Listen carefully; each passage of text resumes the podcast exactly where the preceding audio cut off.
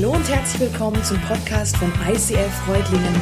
Schön, dass du den Weg im Web zu uns gefunden hast. Ich wünsche dir in den nächsten Minuten viel Spaß beim Zuhören. Hat dir schon mal einen Verehrer eine Wurzel geschenkt? Hammer, echt. Gell? Du bist der Erste. Yeah, come on, come on. Ja, Ich bin tief berührt, wirklich. aber mal ganz ehrlich, hat, hat dir schon mal einer eine Wurzel geschenkt? Nein, Nee. nee, nicht Blumen? wirklich. Blumen, oben, das oben dran, ja. Ja, ja habe ich dran, gedacht. nee. Okay. Okay. Deine erste Aber, Wurzel im ja, Leben. Okay. Vielen Dank dir. Danke Applaus dir, für gell? unsere Anke. Hey. Ich glaube, genauso ist es im Leben, oder? Wir schauen uns Blumen an, wir schauen uns Blüten an, wir schauen uns das an, was sichtbar ist, was man so, naja, im Tageslicht eben sehen kann. Aber das, was drunter ist, diese Wurzel, naja, irgendwie, die ist halt da, sie muss halt funktionieren, sie sollte möglichst irgendwie nicht faulig sein oder so, aber drüber reden und sich damit beschäftigen, tut man eigentlich selten. Dabei ist die Wurzel genau das, was unseren Nährstoff liefert. Es ist das, was der Pflanze Halt gibt. Es ist das, was ihr Identität gibt. Und es lohnt sich wirklich, sich mit dieser Wurzel zu beschäftigen. Und deshalb auch unsere Serie, die aktuelle Roots Wurzel, dieses Bild, das wir benutzen, die Wurzel auch für unseren Glauben. Ein Teil dieser Glaubenswurzel, dieses Glaubensursprungs ist Israel. Und ich weiß, Israel ist ein Thema, das polarisiert. Es gibt die einen, die sagen, boah, Israel, hey komm, das ist doch der Aggressor schlechthin im Nahen Osten. Die lösen doch den ganzen Stress aus. Die sind doch derjenige, der, diesen ganzen Streit und Bomben und was auch immer so auslöst. Diese Position gibt es. Und dann gibt es die andere Position, die ist mindestens genauso extrem, nur in die andere Richtung. Die sagen, hey Israel, das heilige Land, die heilige Nation, die Kinder Gottes, der Augapfel Gottes. Du, du musst dich auf jeden Fall zu Israel stellen. Was Israel macht, ist immer richtig und Israel hat immer recht. Hm. Jetzt sind das so zwei Pole. Und dann sagt man ja immer so easy, ja, in der Mitte ist die Wahrheit. Aber ist das so? Hat Israel immer recht? Wenn du neu bist hier im ICF, wenn du vielleicht heute sogar zum ersten Mal hier bist, dann kommst du in eine Serie hinein, die nicht ganz so einfach ist. Wenn wir über die Wurzel reden, die Wurzel unseres Glaubens, dann, dann rede ich von Dingen, dann benütze ich Begriffe und Zusammenhänge, die dir vielleicht nicht auf Anhieb sofort verständlich sind. Vielleicht sagst du, boah, du, das habe ich nicht gleich verstanden. Und das ist gar nicht so schlimm. Ich möchte dich einladen, komm nach der Predigt, komm in der Mittagspause, wie auch immer, schreib mir per Mail oder per Facebook oder wie immer du möchtest. Und dann werd deine Fragen ruhig los. Ich glaube trotzdem, dass du auch, wenn du nicht alles sofort verstehst, aus dieser Predigt hoffentlich etwas mitnehmen kannst. Und weil es schwierige Themen sind, möchte ich leicht beginnen. Ich möchte einen ganz easy Einstieg machen. Und dieser Einstieg äh, ist ein ganz klein bisschen speziell. Wer von euch hat schon mal etwas getan, was er hinterher bereut hat? Gut, dann bin ich nicht allein. Das hilft mir, weil ich muss mich jetzt ein bisschen outen. Also, es gibt Dinge, die nehme ich zu mir, Nahrungsmittel, die vertrage ich nicht besonders gut. Also die harmlose Variante ist die, dass es Sodbrennen macht. Also Sodbrennen, ihr wisst, dieses saure Rülpsen, dieses Brah, also nicht schön, gell? Das passiert mir immer wieder mal und das mache ich auch immer wieder mal, ist eigentlich blöd, aber harmlos. Es gibt eine andere Sorte von Nahrungsmitteln, die ist bei mir noch ein bisschen heftiger. Und das merke ich, wenn ich es gegessen habe. Dann beginnt das so ein ganz komisches Völlegefühl, was nichts mit Sattsein zu tun hat. Dann kommen seltsame Geräusche, dann gluckert das, dann gurgelt das da drin. Und dann kommt ein Moment, den werde ich jetzt nicht im Detail beschreiben, aber er hat sehr viel mit Druck und mit flüssigem Zustand zu tun. Okay, gut. Ich war im Außendienst. Im Außendienst war ich unterwegs und ich habe Mittag gegessen. Ich war in einer Pizzeria und ähm, in dem Moment, als ich das Essen hinter mir hatte, habe ich gemerkt, das ist einer dieser Momente. Es war etwas im Essen, was ich nicht vertragen habe und nicht Sodbrennen auslöst.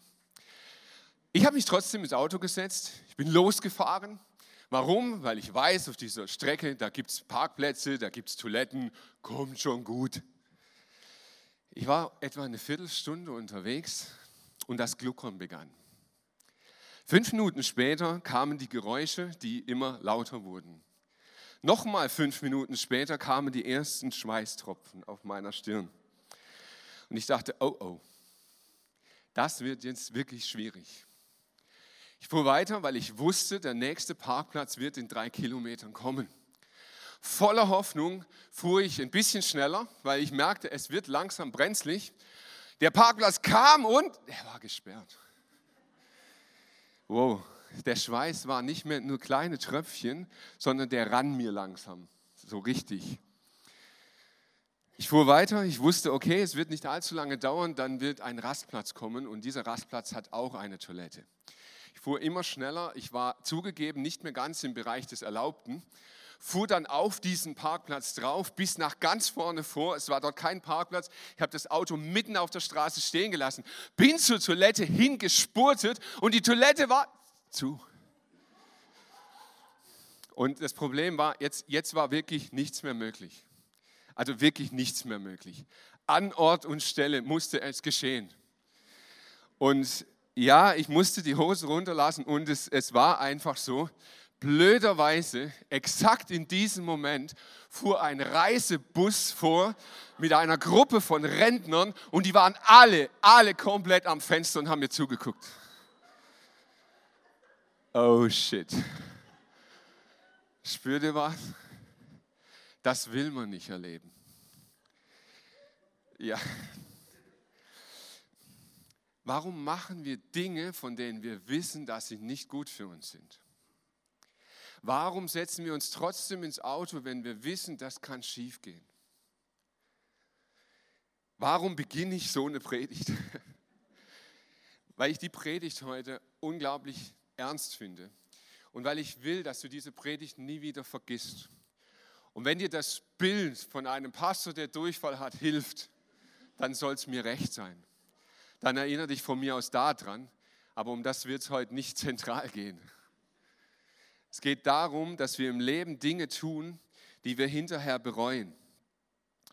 Und ich möchte, dass diese Message heute zu etwas wird, das dein Leben verändert dass du über dein Leben nachdenkst und dass du merkst, es gibt Anzeichen, die solltest du ernst nehmen. Jesus, ich danke dir, dass du jetzt mitten unter uns bist, dass du zu uns redest in der Kraft deines Heiligen Geistes und dass du unser Herz verändern wirst heute. In deinem Namen, Jesus. Amen. Im 1. Korinther 10, das ist ein Buch aus dem zweiten Teil der Bibel, genau genommen ein Brief, den Paulus geschrieben hat. Dort steht im 11. Vers, All diese Ereignisse, die ihnen widerfuhren, dienen uns als Beispiel. Sie wurden für uns, die wir am Ende der Zeiten leben, als Warnung aufgeschrieben. Es geht hier um Israel. All das, was ihnen widerfuhr, da ist Israel mit gemeint. Das Volk Israel, die, die Nation Israel. All das, was ihnen widerfuhr, ist aufgeschrieben worden und dient uns die wir am Ende der Zeiten leben, wie viele Jahre auch immer noch kommen. Aber uns dient es als Warnung. Achtung, das heißt hinschauen, das heißt hinhören, das heißt Augen und Herz aufmachen für das, was Gott uns hier sagen möchte, mit uns durch Israel. Und ich möchte eine ganz kleine Zusammenfassung machen dessen, was Paulus hier meint mit Ereignissen und gleichzeitig aber immer eine Verbindung herstellen, was das mit dir und mit mir heute zu tun hat. Ganz am Anfang steht ein Mann namens Abraham und mit ihm beginnt diese Geschichte Israels. Gott begegnet Abraham und Gott spricht zu Abraham. Er sagt zu ihm, hey, da ist ein Land, ein wunderbares Land, in dem Milch und Honig fließt, das gesegnet ist, das gut für dich ist. Das möchte ich dir geben. Ich werde es dir und deinen Nachkommen schenken. Super. Geniales Versprechen. Ganz kleines Problem, das Land war schon besetzt. Und wenn es so eine Verheißung gibt, Israel und das, was mit uns zu tun hat heute, dann gibt es Parallelen. Möglicherweise hat Gott dir in deinem Leben auch etwas versprochen. Vielleicht hast du eine Predigt gehört, hast du eine Bibelstelle gelesen, hast du einen Eindruck bekommen, eine Prophetie, wie auch immer. Und Gott hat in dein Leben hineingesprochen und er hat dir ein Land verheißen. Und dieses Land ist symbolisch zu verstehen. Vielleicht hat er dir einen Zustand verheißen, einen Zustand einer guten Ehe, den Zustand von gesunden Beziehungen, von Freundschaften, den Zustand von Heilung in deinem Herzen, körperlich, wie auch immer. Gott hat dir ein Land verheißen, aber es ist besetzt. Du kommst nicht einfach dahin. Und du merkst zwischen dieser Verheißung, die Gott dir gemacht hat, und dem Zustand, wo du heute bist, da steht was dazwischen. Die Geschichte mit Israel geht weiter. Sie kommen wirklich in dieses Land Kanaan. Es gibt eine Hungersnot. Freiwillig oder durch den Druck der Hungersnot gehen sie nach Ägypten, weil sie sich dort ein besseres Leben versprechen. Und in Ägypten leben sie 400 Jahre und werden versklavt. Und in dieser Sklaverei, der Unterdrückung, des Zwangs und, und, und der Ausbeutung der Nation taucht wieder Gott auf und sagt, ich werde dich herausführen aus dieser Sklaverei. Vielleicht lebst du ein Leben und, und du merkst, es gibt in deinem Leben Dinge, die versklaven dich. Vielleicht sind es Zustände, vielleicht sind es Umstände, vielleicht sind es Verhaltensweisen, Süchte, Abhängigkeiten. Vielleicht sind es Dinge, wo du merkst, hey, ich lebe in Unfreiheit. Und Jesus spricht in dein Leben und sagt, so wie ich Israel befreit habe, werde ich auch dich befreien. Ich werde dich herausführen. Das ist die Botschaft, die Jesus auch heute noch für dich hat. Und dann geht das Volk Israel raus aus, Israel, äh, aus Ägypten. Sie werden wirklich rausgeführt. Sie kommen an den Berg Sinai. Und das ist dieser große Berg, an dem Gottes Gebote auf die Erde kommen. Und wir haben letzte Woche schon darüber gesprochen, diese Gebote Gottes sind nichts anderes als ein Fingerzeig. Gott sagt mit jedem Gebot, das ist das, wovon ich dich befreien möchte. Es gibt übrigens eine ganz spannende Übersetzungsweise der zehn Gebote.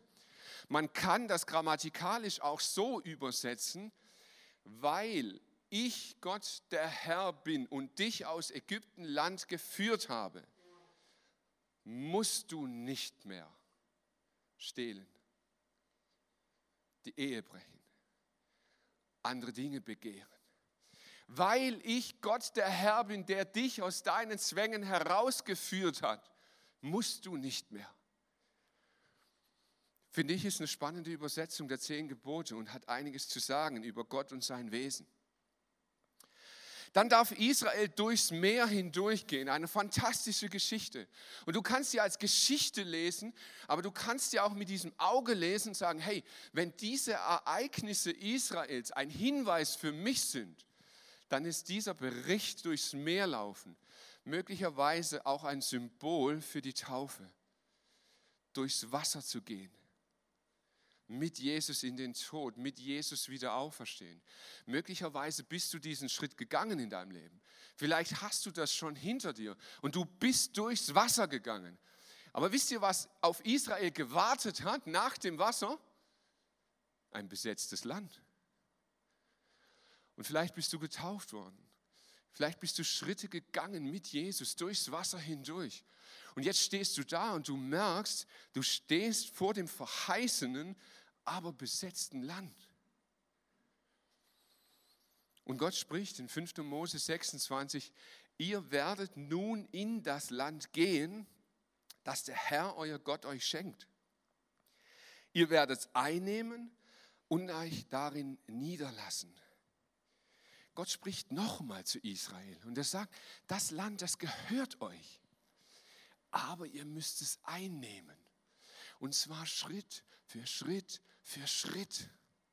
Warum? Weil Gott ganz genau weiß, dass Israel in der Summe das nicht handeln kann. Sie werden das nicht packen, sie können nicht da durchmarschieren und alles auf einmal erobern. Das geht nicht.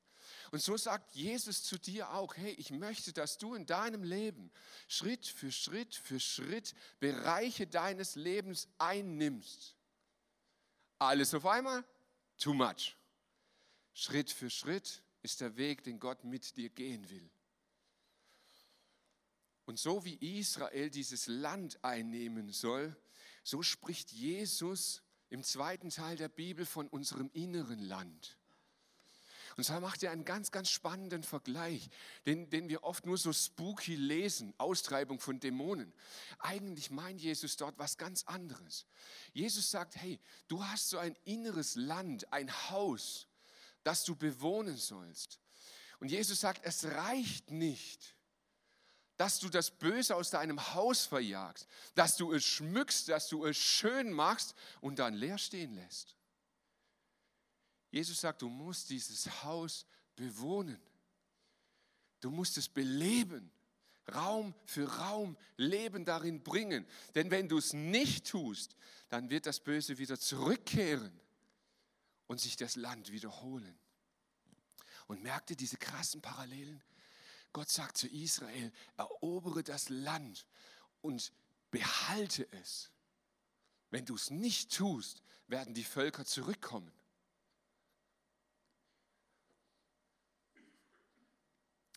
Israel behauptet heute, das Land hat ihnen schon immer gehört. Sie haben ein Recht auf dieses Land. Wenn du Nachrichten schaust, wenn du ein bisschen intensivere Berichte anschaust, wirst du immer wieder an diesen Punkt kommen, dass Israel ganz klar sagt, hey, wir haben ein Anrecht auf dieses Land. Ist das so? Was können wir lernen von Israel? Zunächst, Israel hat Recht. Laut der Bibel, auf das berufen sie sich und auf die berufen auch wir als Christen uns. Laut dieser Bibel haben sie Recht. Sie haben ein Anrecht auf dieses Land. Das hat Gott ihnen verheißen, das hat er ihnen versprochen und auf das berufen sie sich. Sie haben ein Eigentumsrecht. Und jetzt macht die Bibel einen ganz krassen Unterschied. Gott sagt, das Eigentumsrecht habe ich euch gegeben. Das Wohnrecht, dass ihr dort auch wohnen dürft, hat Gott gekoppelt an geistliche Prinzipien. Und da wird das sehr deutlich im fünften Buch Mose. Da beschreibt Gott, er sagt, wenn ihr in diesem Land drinnen seid, dann werdet bitte nicht arrogant. Denkt nicht, ihr wart es, der euch dahin gebracht hat. Hört nicht auf, mein Wort zu lesen, zu studieren, mich anzubeten und fangt nicht an, Götzen zu dienen.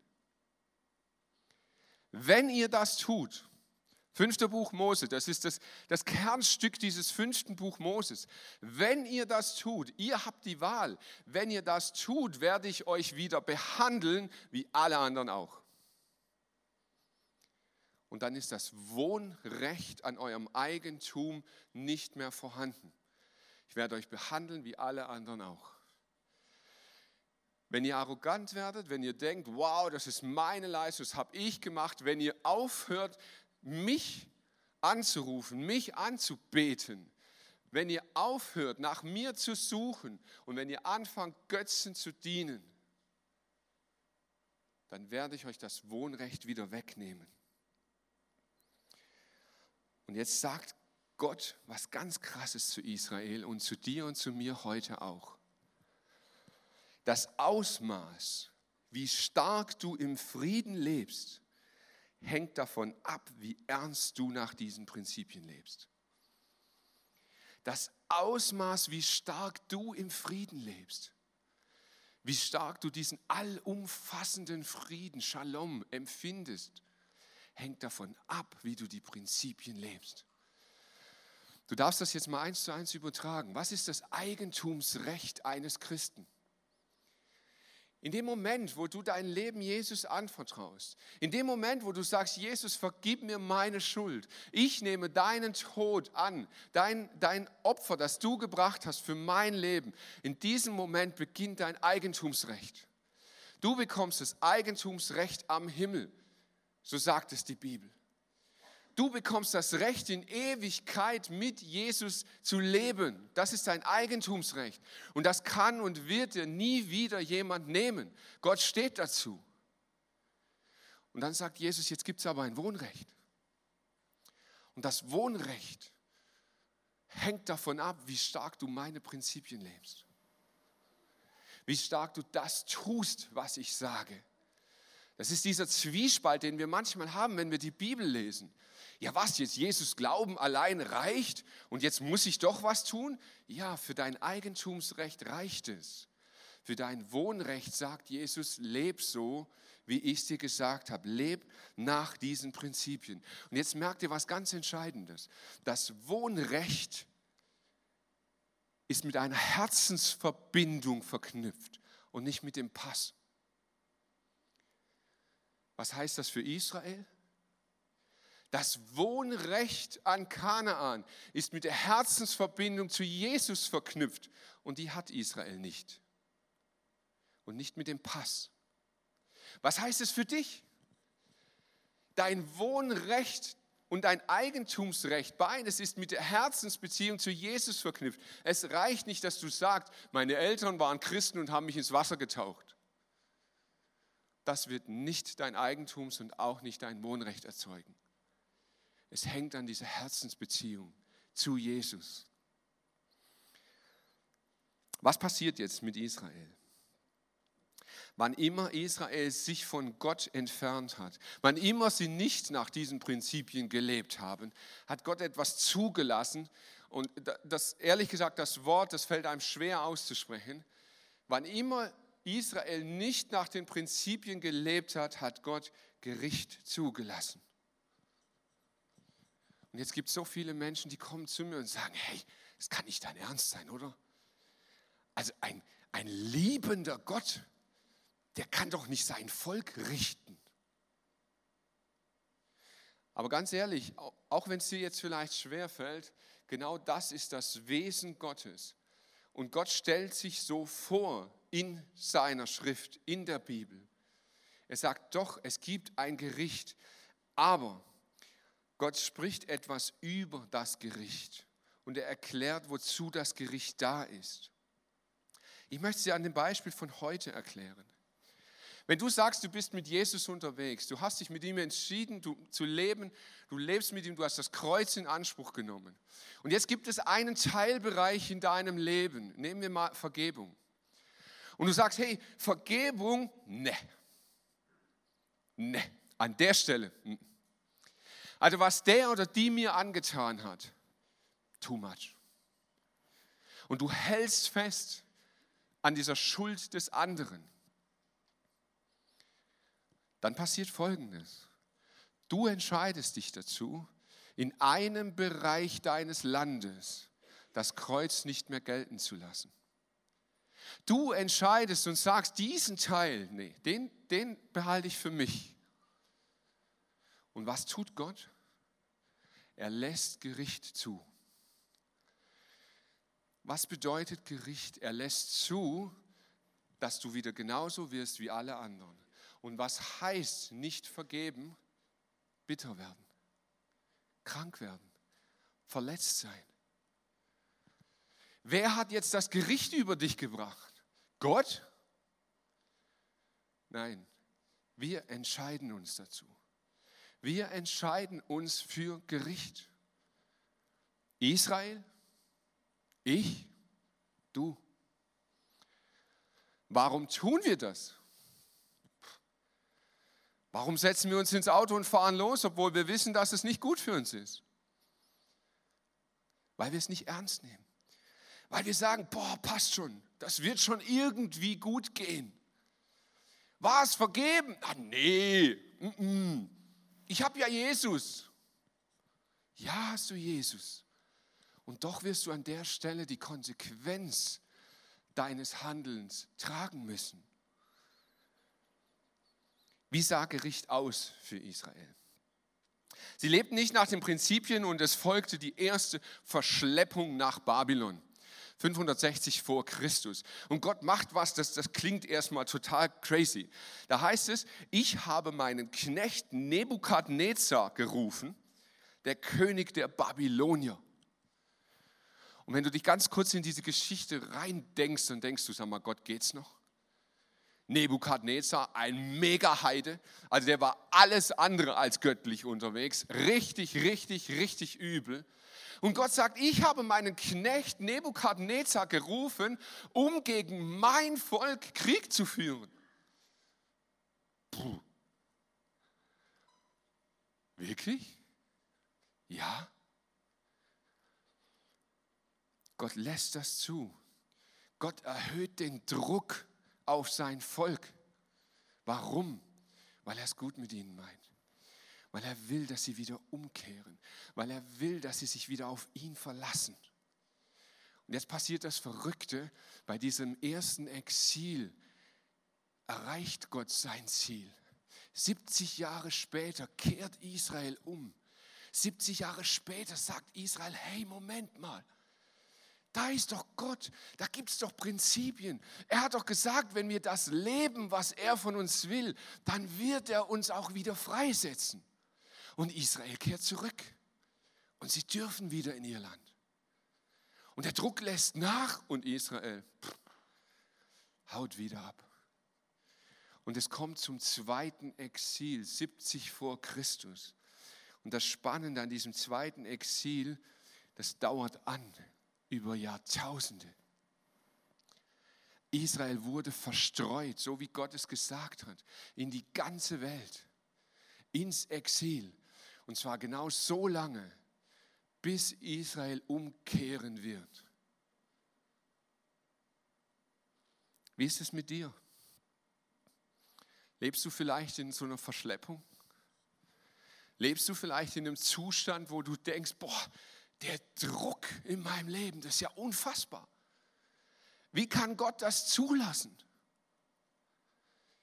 Könnte es sein, dass es Gott einfach unterwegs ist und will, dass du wieder umkehrst, dass du wieder zurückkommst? Was ist Israel passiert und was passiert dir und mir ständig? Wir vergessen unsere Wurzel.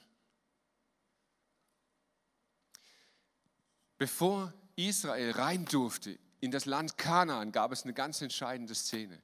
Josua, der neue Anführer, der neue Leiter, ein junger Kerl, hat viel gelernt von Mose, hat jetzt seinen Job übernommen. Er soll hinein mit dem Land, in das Land mit Israel hinein. Und dort heißt es in Josua 5, als Josua nun in der Nähe von Jericho war, sah er plötzlich einen Mann, der ihm mit gezücktem Schwert in der Hand gegenüberstand. Josua ging auf ihn zu und fragte, gehörst du zu uns oder zu den Feinden? Weder noch. Ich bin der Anführer der Heerscharen des Herrn und bin eben eingetroffen. Da warf sich Josua voller Ehrfurcht vor ihm nieder. Welche Befehle hast du für mich, deinen Diener? Der Herrführer des Herrn antwortete, zieh deine Schuhe aus, denn du stehst auf heiligem Boden. Da gehorchte Josua. Und wir lesen diese Abschnitte und wir denken so, boah, meine Güte, also Deichmann-Schuhe zu billig oder was ist das Problem? Warum soll er die Schuhe ausziehen? Weil die Schuhe ein Symbol sind. Und wer das damals gelesen hat, hat sofort verstanden, um was es geht.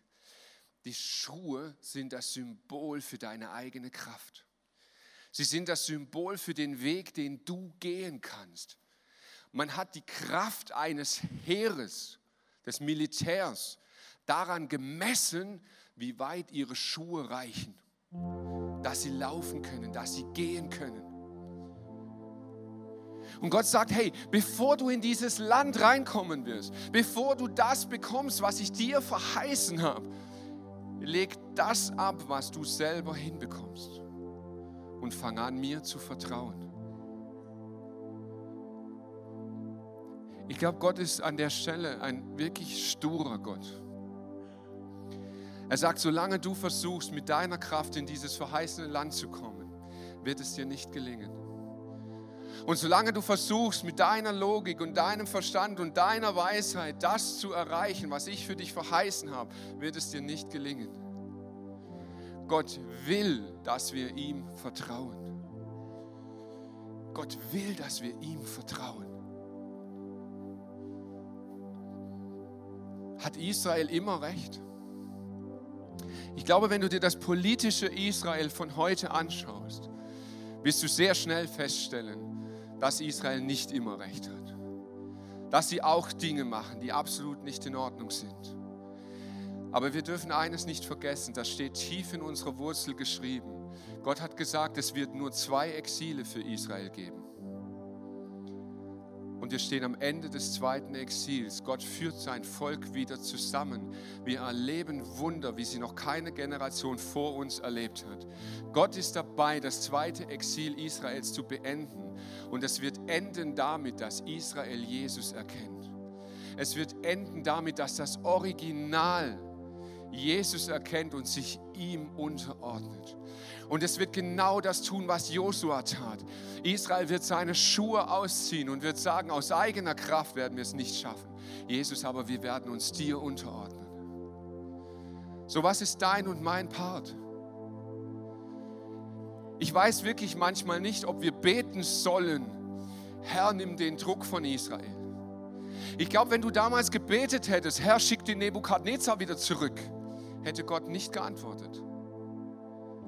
Ich glaube, wir sollen nicht beten, nimm den Druck weg. Wir sollen beten, dass Israel Jesus erkennt. Und wir als Gemeinde wollen uns daran beteiligen. Wir möchten uns hinter das Volk Gottes stellen. Nicht indem wir alles gutheißen, was sie tun, aber indem wir alles dafür tun, dass sie Jesus kennenlernen. Wir werden beten für Israel. Wir werden nicht beten gegen Araber. Vergesst es. Wir werden nie gegen Araber beten. Die Araber, die leiden. Sie leiden unfassbar unter ihrer Regierung, unter Bomben, die aus allen Nationen kommen. Sie leiden am meisten unter dieser Situation. Lasst uns beten, dass Erkenntnis einzieht, dass Weisheit einzieht, dass sie Jesus erkennen. So was kannst du heute mitnehmen. Möchtest du ein Leben führen und auf dein Eigentumsrecht beharren?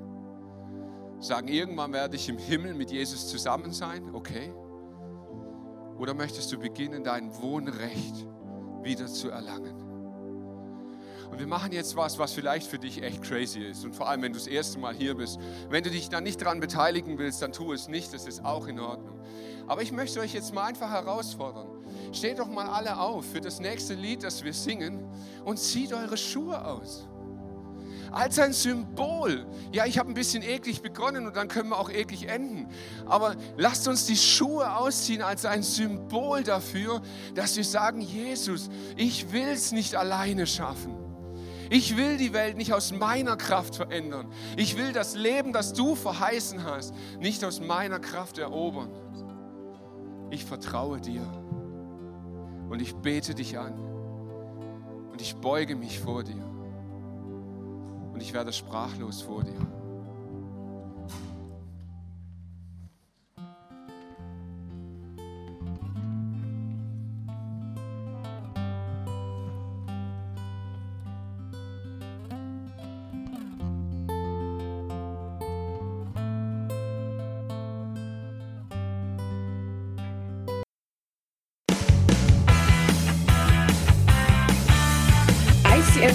Sagt Dankeschön fürs Reinklicken. Weitere Infos findest du unter www.icf-reutlingen.de.